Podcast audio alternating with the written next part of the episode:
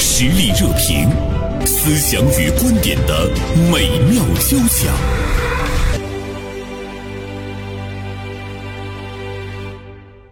呃，说到这个春节档的电影，我想大家呢都是比较记忆犹新啊，像《满江红》啊，《流浪地球二》啊，《无名》啊，《交换人生》啊，当然还有《中国乒乓》。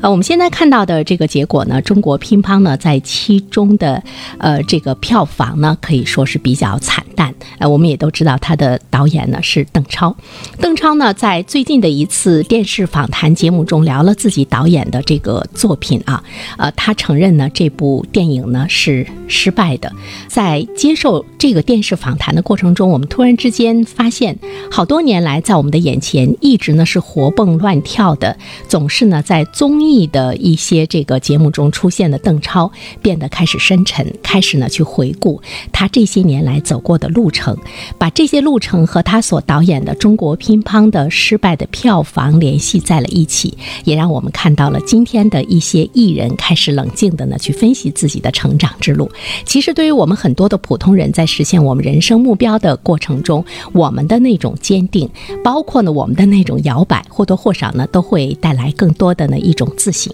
好的，呃，介绍一下我们今天的节目嘉宾。大连晚报名笔视线今天的执笔人韩晓东，还有呢，来自于辽宁师范大学心理学院的博士生导师孙文玉，向二位道一声中午好，中午好，大家好，嗯，中午好，中午好，晓东老师。刚才说到这些呢，也是晓东今天发表在大连晚报名笔视线上的一篇文章啊。呃，晓东为什么对这个邓超接受这个电视访谈他的这种表现特别有感触？因为邓超首先也算是我一个同龄人，另外我对这个演员也是非常喜欢，作为演员而不是综艺咖，因为他尤其他演绎的从银屏到这个大屏幕，从幸福呃像花儿一样开到集结号，对，尤其是对军人角色的演绎，我还是非常喜欢的，是很率真本色。那么后来他变成综艺咖呢，我是不怎么感兴趣的。最近也是有意无意看到了鲁豫对他的采访，给我的印象就是他变化特别大，声音确实变得。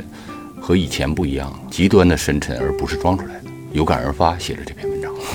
可能从你的角度上，也是期待着他的再次的成长哈，希望回到原来的那个邓超哈。嗯、呃，说到中国乒乓这个电影的话呢，呃，孙老师看过吗？啊、嗯，看过一个偶然的机会，正好是因为这个这个电影排档排的档期啊， 正好是赶上我那个时间还有空，我就去看了一下。嗯、如果单纯从名字来看的话，有可能我会犹豫我要不要看这个电影。 嗯、哦，因为这个名字不是很吸引我，而且指导的人又是邓超，在我的印象当中，他好像不是很专业。 但是看完了以后，我自己感觉好像没有嗯他自己承认的那么。嗯失败，哎，对，那么失败，或者是那么糟糕，嗯、我认为这个电影还其实还是可圈可点的，还是挺好看的。嗯、对，其实我们都觉得这个电影挺好看的。那小东，你觉得它为什么这个票房是惨败呢？比如说，我们看到春节期间，我们不说别的电影哈，别的电影它有比较这个大咖的导演、比较大咖的这个知名演员的加入。就拿《交换人生》这部电影来说，我个人觉得哈，其实它远没有《中国乒乓》拍得好，但是你看它的票房也比《中国乒乓》要好得多，它是达到了三点九亿嘛，《中国乒乓》是。九千万啊，嗯，差距很大。对对对，小东，你觉得？嗯作为外行，我觉得呃，电影这个这个行业还是很特殊的，就是叫好不叫座。你举个例子，就是现在我们都成国民的最好记忆，像那个《大话西游》，当年票房很惨淡的，嗯但是后来成为几代人的几代人的经典和永恒。嗯，所以说邓超他实际上他承认失败，只是从票房上。邓超主要的路演和宣传是在北京一所大学一所大学的跑，口碑非常好。他跟同学们分享的时候，互相一起，呃呃，就是流泪，一起这个这个互相这个回顾这个电影里的细节。他的认为是客观因素更多，因为他这个档期排嘛，从去年的十一档。一直被甩到去年的这个年终档，后来又又说春节档，春节档它等于也不是真正意义上的春节档，被甩到了春节的一个角落里。嗯另外，刚才孙老师说这个，我也我也深有感触，深有同感，就是中国乒乓这个这个名儿起的有点太大，不吸引人，嗯、就是不知道他要说什么。我个人认为，我从外行来说，体育电影、体育题材电影是最难拍的。但是我们记得当时就是拍那个女排。讲郎平的啊整个的那个执嗯教生涯那部电影的时候，哎，我觉得那个电影夺冠，呃，夺冠，夺冠，夺冠还行，嗯还我觉得行那个电影拍的让很多人激情澎湃，热对泪泪盈眶流满嗯面，而且看完之后真的嗯还是是在回荡着啊，嗯回荡心情着不。能平静。对，但是对你对要是跟我们年呃年代更久远的，我小时候看的，呃，女篮五号和沙鸥，啊那是女篮五讲号最老对女排的，那印象才是更更深经典。而且邓超这次他也承认，触动他拍这部戏这个题材，呃，是印度的一个著名导演。这个导演的名字我可能马上说不出来，但是他这个电影我们大家很多人能知道，叫《摔跤吧，爸爸》。哦，我知道体，嗯育对对对，印度体育题材啊才对触对动对了对他。对他说印度体育很多项目是比较落后的，大概也就曲棍球、马球什么的。嗯对对但是人家居然能拍出这么震撼人心、影响异国他乡的很多观众。嗯那么我们中国有这么好的体育题材，其实这部电影，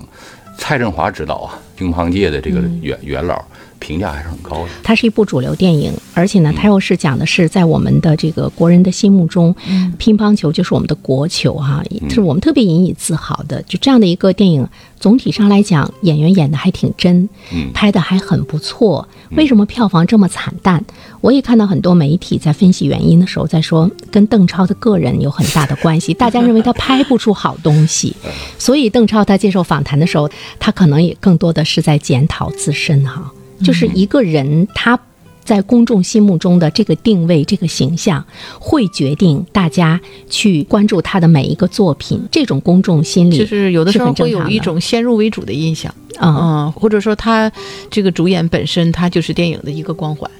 这个光环的大小有可能取决于这个演员本身。其实最早的时候，邓超在我们的心目中还是演技派，演技是他自己把他的这个演技派他给毁掉了啊。比如说他去参加这个跑男，我觉得跑男里面我还挺喜欢他的，我还蛮喜欢他 的。嗯，他那个队长的那个那个角色，跑男里面，我我个人感觉每一个人也都很尽力。比如说，呃，他们在那个泥坑里摸爬滚打呀，自自己又跳到水里面，就各种各样的高难嗯都的动很作很，投入，很入戏。，对，为了博得观众的一笑，呃，包括他在那个春晚，春晚上，你看去年和今年春晚的那个演唱，大家也觉得邓超是非常的兴奋，怎么说，就是像个猴子一样蹦来蹦还去是。非常感嗯 激性情四和射的嗯哎对，而且导演特别怕他蹦到那个镜头外面去，嗯，他一直是在牵动着大家的关注，就是他的这个流量是没有问题的，但是大家对他的定位发生了变化，所以他在来导演电影的时候，大家会觉得是不是也是一个什么烂片儿啊，也也是一个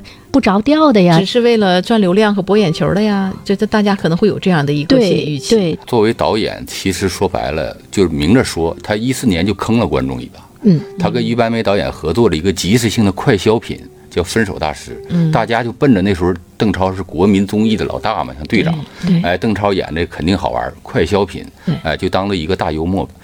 呃，票房非常高，好像六六点几个亿，六点三个亿还是六点几个亿，我记不太清。但实际上口碑极烂，就是我说的叫好不叫座，这里面的这种辩论关系，我们是是叫好还是叫座是拿拿捏不清的。对，另外，他作为国民综艺这个跑男的这个队长，十几期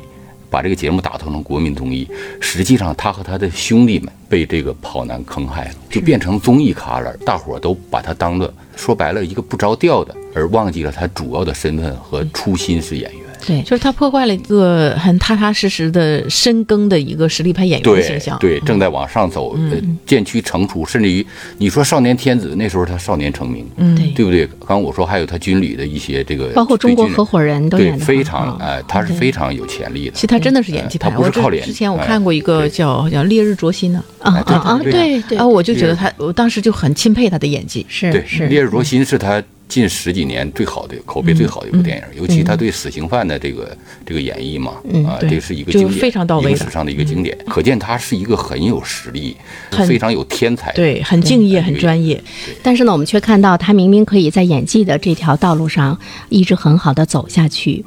那我也想请二位分析一下，他到底是为什么以这种形象出现在公众面前？